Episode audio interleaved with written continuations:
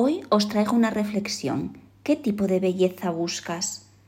Hay personas que quieren recurrir a tratamientos de belleza pero tienen miedo a cambiar su rasgo, su expresión, su cara en general, y es normal. Cada día vemos en televisión y en la calle rostros que ya no conocemos, caras extrañas, así que es evidente que eso existe. Por eso cada persona debe pensar primero qué quiere para saber dónde acudir, porque no olvidemos que hay gustos para todo. Pero desde luego yo abogo siempre por la naturalidad, por la armonía del rostro, por no hacer nada que no entre dentro de mis cánones de belleza, porque cada caso es una muestra en la calle de nuestro trabajo y ha de reflejar nuestra esencia y nuestro buen hacer.